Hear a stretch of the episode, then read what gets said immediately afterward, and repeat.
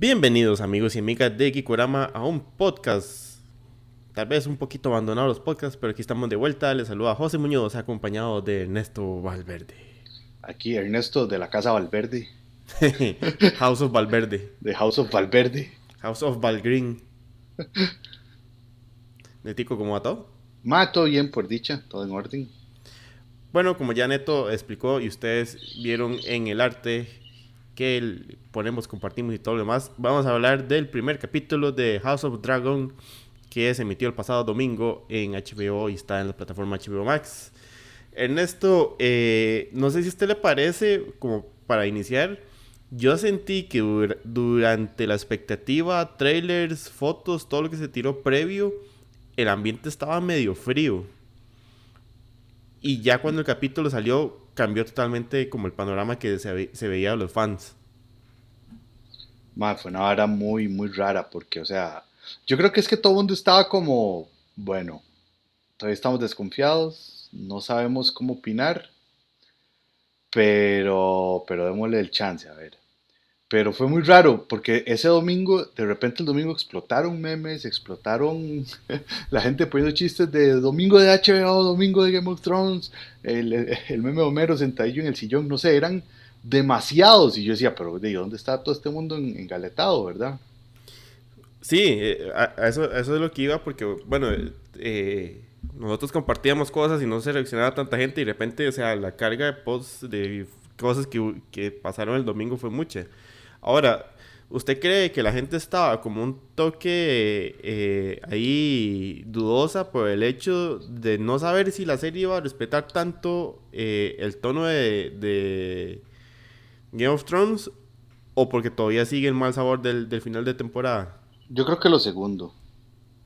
Yo creo que lo segundo, porque bueno, o sea, o sea, no se sabe si lo va a respetar o no, sinceramente.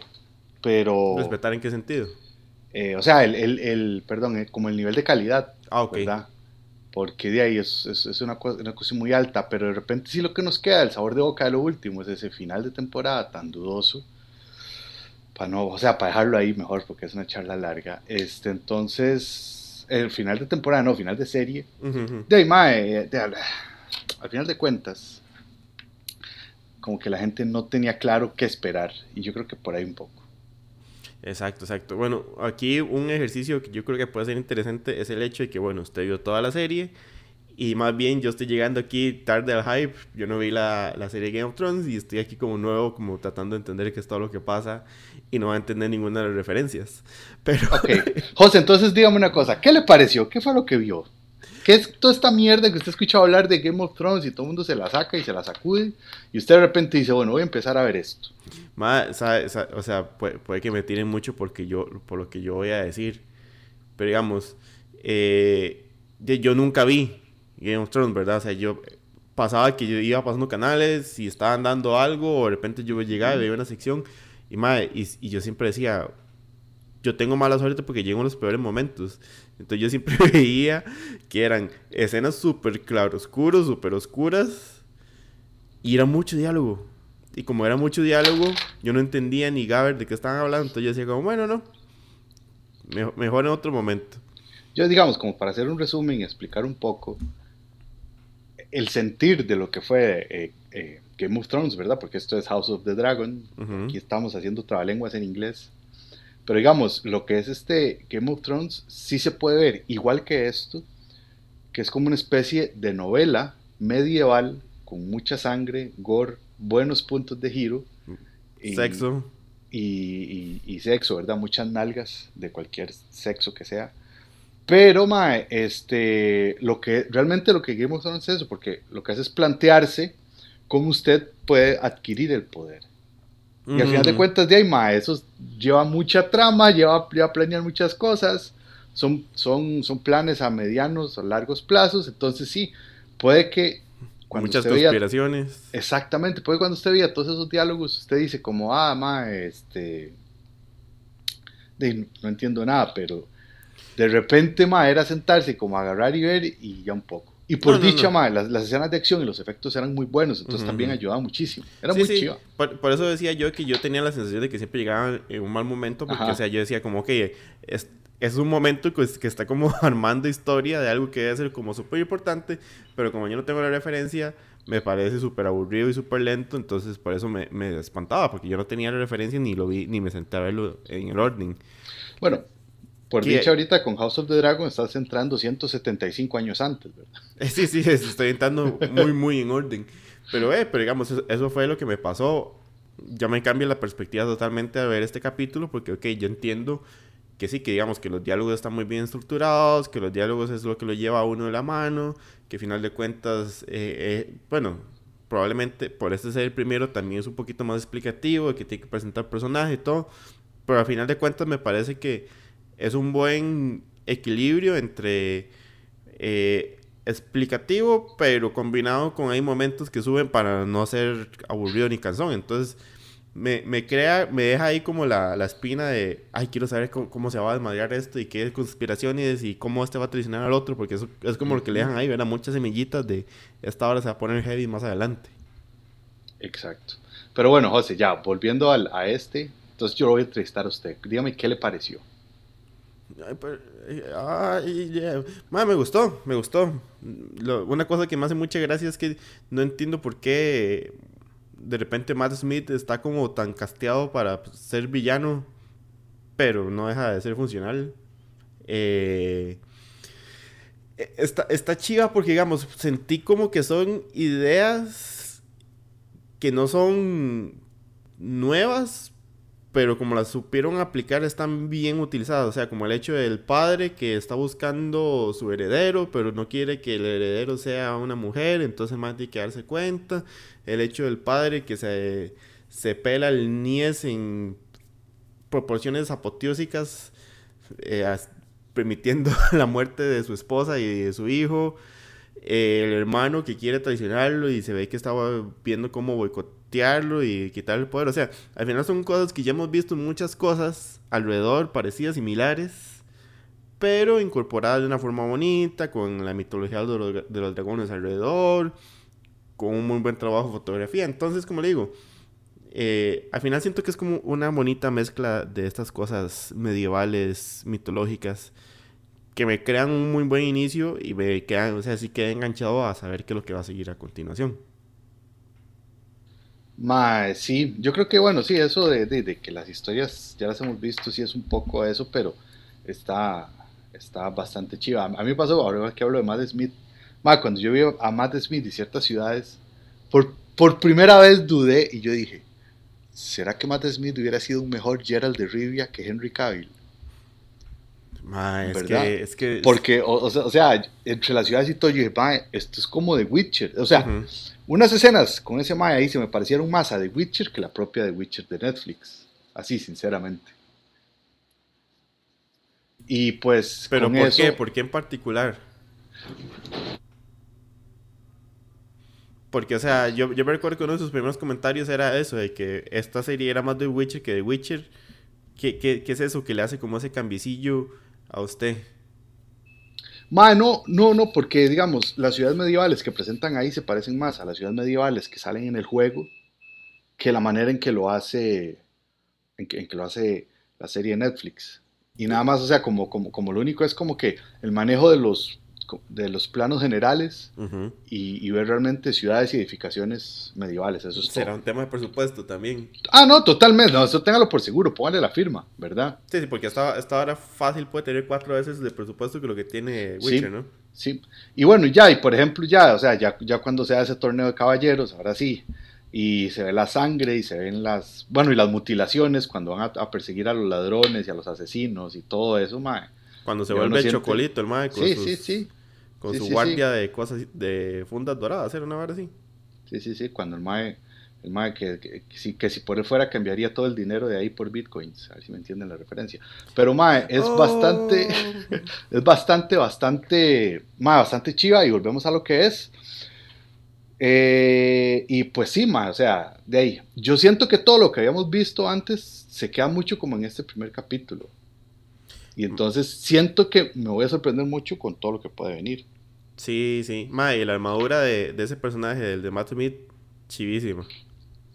Ma, que, ma, muy tuanis. Muy, muy, muy Es esa vara que usted sabe que no es tan funcional, pero Pero uno se lo perdona por esos alitos del sí, ma, pero eh, primero que nada no tenemos por qué pensar que las cosas en el cine sean funcionales, porque si no entonces serían casi tan aburridas como, como, como, en la vida real a veces. Entonces permitámonos que al menos ahí la fantasía crezca un poco. Damon se llamaba, ma, es que tal vez son esos nombres que usted ya le hacen eh, pensar que es el villano, es como, como ver linterna verde y, ah, este más se llama siniestro, no creo que sea, sea el malo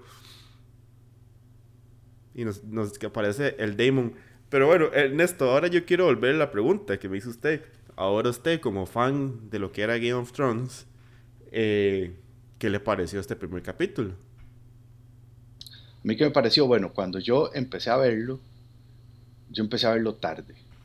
No lo empecé a ver a la hora que, que lo pasaron, sino lo vi más en la noche y lo vi sin ganas. Cuando el capítulo comienza y no tiene una intro épica, que es que desde eso, el capítulo 1 de Game of Thrones, la intro es hermosa. Y esta es como sencilla, yo, bueno, ahí. Eh, yo dije, bueno, ¿y qué? O sea, no tienen plata para hacer eso, desgraciados. Y después, ma, ya la vara va. A mí el capítulo cuando me gana es cuando, y aquí se vienen spoilers, entonces vamos a hacer, voy a dar dos segundos para que lo quiten. Uno, dos, ya. Mae. Bueno, yo igual yo había tirado lo de la muerte del chamaco ya.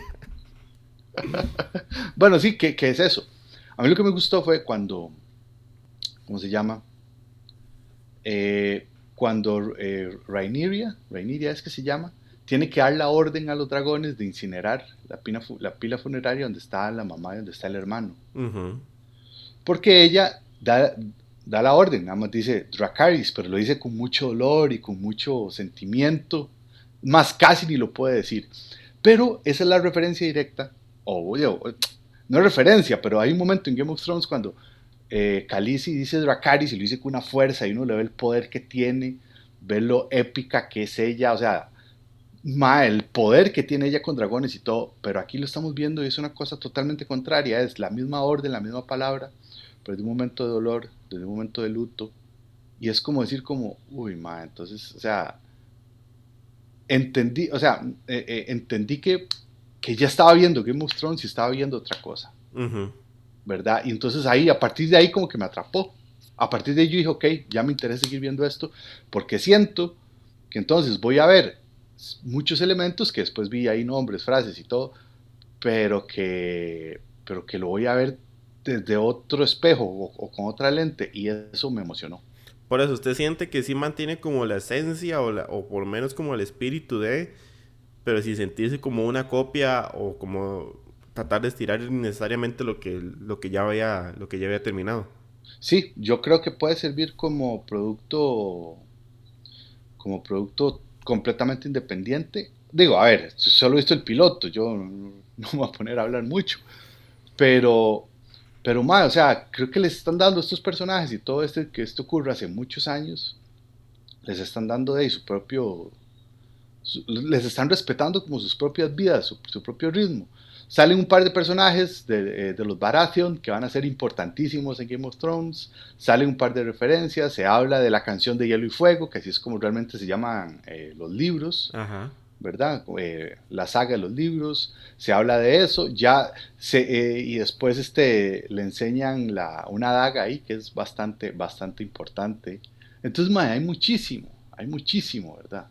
Yo, yo ahí fue donde, no sé, como que olvidé todo lo malo que había pasado y empiezo otra relación tóxica de nuevo. Que creo, que creo que es un poco lo que le pasó a la mayoría de gente, ¿verdad? Como que les devolvió esa ilusión y esa magia de que se, se vivía muy particular los, los domingos de HBO y Game of Thrones.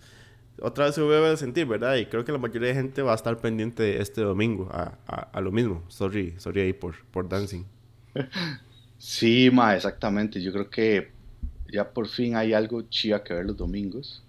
Oh, y entonces, uh. mae, eh, pero volvemos a eso, o sea, estamos volviendo a recordar lo que era ver televisión un día a la semana, a una hora, nos importaba eso.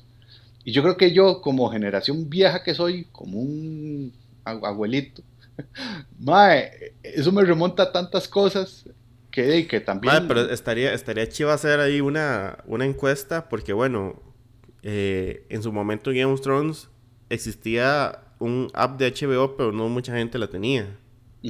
como la tiene ahora la gente en HBO Max. Entonces, ver cómo la está viendo la gente, porque en mi caso yo la vi el lunes en el app. Sí, pero, pero más, yo creo que, o sea, por lo menos, número uno, estrenar eh, un día a la semana, no, no soltar toda la serie de una vez. Y sobre todo, yo no sé si usted lo vio el TikTok, de donde hay un edificio, apartamentos, y todo el mundo está viendo lo mismo. Todo ah, sí, usted, me había pasado que todo, se ve todos los colores cambiando al mismo tiempo. Sí, asumo que todo el mundo está viendo Game of Thrones. O sea, hay gente que... que, ah, no, no, o sea, yo, yo, sé que la vara se va a mantener por mucha gente, pero estaría vacilón ver, ver la proporción de cuánta gente eh, va a seguir amarrada al esquema de, del estreno televisivo y cuánta gente nada más va a decir, madre, tengo la... ¿para, ¿para qué? Madre, preguntémoslo en Gikorama después de anunciar este, este programa. Ok, ok.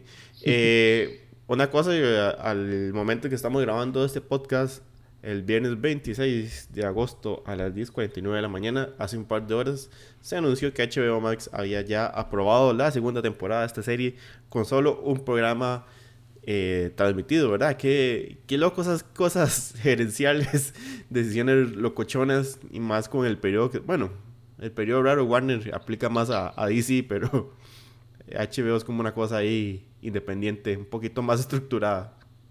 Yo creo que, o sea, aplica todo porque, porque bueno, ahorita estábamos viendo que parece que casi que están en la quiebra, pero eso es un enano de otro cuento.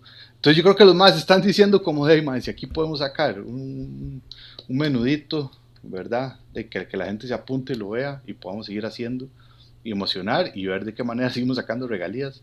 Y de pues está bien. No me acuerdo cuáles eran otras series que ni siquiera se había emitido el piloto y ya se habían aprobado las siguientes temporadas también. Hay gente como que, ¿verdad? Lo que hay que ver es qué tanto eso es que ya está aprobado, qué tanto eso es que ya se había presupuestado y se, menciona como si fueran dos. Eso es lo que Pero, o sea, no importa. Todo lo que sea ir a Westeros, yo soy muy feliz.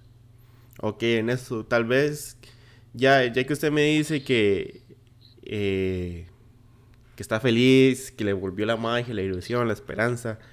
¿Qué cosas son las que más resalta?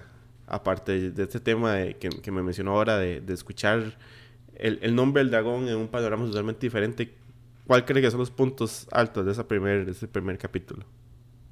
Voy a decir de manera muy subjetiva las nalgas de Matt Smith. Pero ya digamos a nivel de capítulo y a nivel de... que tiene, tenía más nalgas que, que la madre con la que estaba intimando. Pero más, ya digamos, como que a nivel número uno, ver al, a, King's Landing de manera próspera, como en una etapa normal, ¿verdad? No sé, era como, como chiva ver ese lugar. Mae, que van a ver dragones. Sobre todo eso, ver los dragones, mae. Y después, este ver cuáles van a ser las intrigas para ver quién quita, quién pone, quién hace, quién deshace, que ya se empiezan a tomar. Y sobre todo algo que he estado viendo ahí en, esos, en, otros, en, otros análisis o gente que tiene acceso a HBO porque ellos, este, y bueno, tienen esos accesos. Mae, que dicen que ahora vienen unos piratas, que algo mencionaron en esto, eh, que vienen unos piratas cangrejo que, eso, o, sea, que, ojo, que por eso, o sea, puede ser seguro que están bajo la bandera de un cangrejo, ¿verdad? O que así se hacen llamar, o que son, parecen sacados de la nave de, de Davy Jones. Sea cual sea lo que vayan a hacer, más eso me tiene emocionado porque también expande bastante. Y el, y el mundo marítimo, Game of Thrones, todos esos más son unos sucios y unos pichudos. Hay una teoría evolutiva de que todos los organismos al final van a ir a, a, culminar en una especie evolutiva como, como crustáceos. creo, creo que los que defienden esa teoría van a quedar muy, muy felices con estos probables, estos piratas.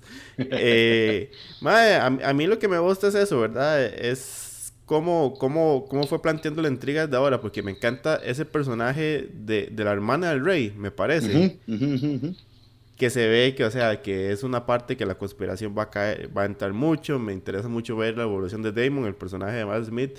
O sea, son todas cositas que está ahí. Eh, incluso el, el, personaje del Rey, que se ve como tan pato y quedó como un soplagaitas.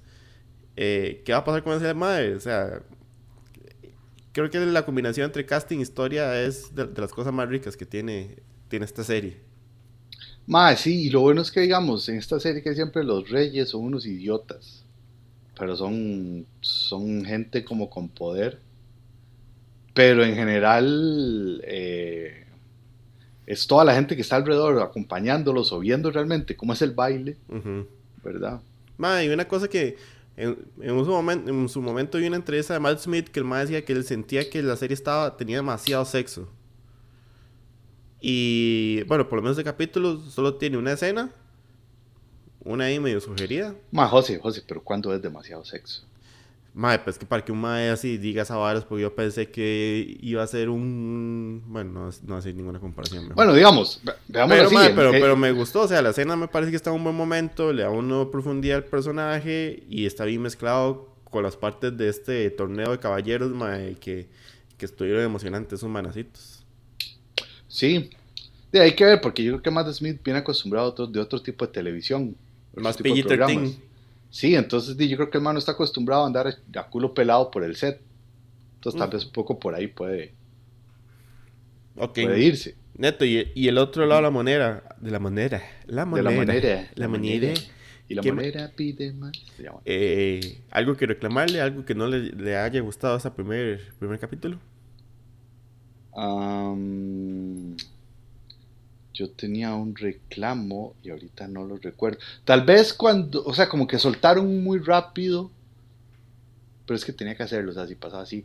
Cuando el rey le dice, ok, hay un secreto y hay una profecía que dice que esto va a pasar y todo eso, ahora como que como que lo sueltan todo muy rápido. Eso ah, madre, pero es, que usted no, cree, no cree que es parte de, de, la amarre. Yo sé, y yo me emocioné, pero Entonces, también es como... me gustó mucho y me emocioné. Me pero no me parece. Pero me quejo. Exacto. Sí, weón. Sí. No sé, es como cuando uno come algo que sabe que no tiene que comerlo, pero no, ahora sí. Mae, y. A veces siento, sí, o sea, sí tengo una queja. Que a nivel. Pero esto, esto, esto, esto, esto es muy bañazo de mi parte, tal vez sí. A nivel fotográfico la siento muy tele. Game of Thrones tenía una narrativa un poco más que se permitía que los actores hicieran cosas o todo y las cámaras están un poquito más lejos y explorándolos y por ahí, ¿verdad? En esta sí la siento muy como, como cada vez que el personaje habla lo encuadran, todo está muy bien cuidadito. Más a la segura. Más como a la segura, exacto. Aunque decir, por ejemplo, cuando hubo un par de momentos de montaje paralelo en que alguien hablaba algo y, ¿verdad? Cuando el rey estaban eh, cuando el hijo del rey estaban haciendo y lo montaban con el con el torneo, eso estuvo muy chiva. O en ciertas otras conversaciones, cuando coronaban, decían una cosa y mostraban otra, eso está chiva. Pero más ya así como la puesta en escena, como la cámara, yo la sentí todavía muy, muy a la segura, así como usted mm, dice. Tal vez por ser el primer capítulo, parte como de, de, ir creando el, lenguaje, o, o, quién sabe, tal vez, tal vez decidieron irse un poco playing safe, que llaman. Voy a decir que sí. Vamos a decir que sí, pero vamos a ver cómo evoluciona. Neto, algo más antes de cerrar este capítulo, el primer capítulo. El primer capítulo, el primer capítulo. Ajá, sí. El primer capítulo, el primer capítulo. Eh... No, nada, la verdad es esperar que siga.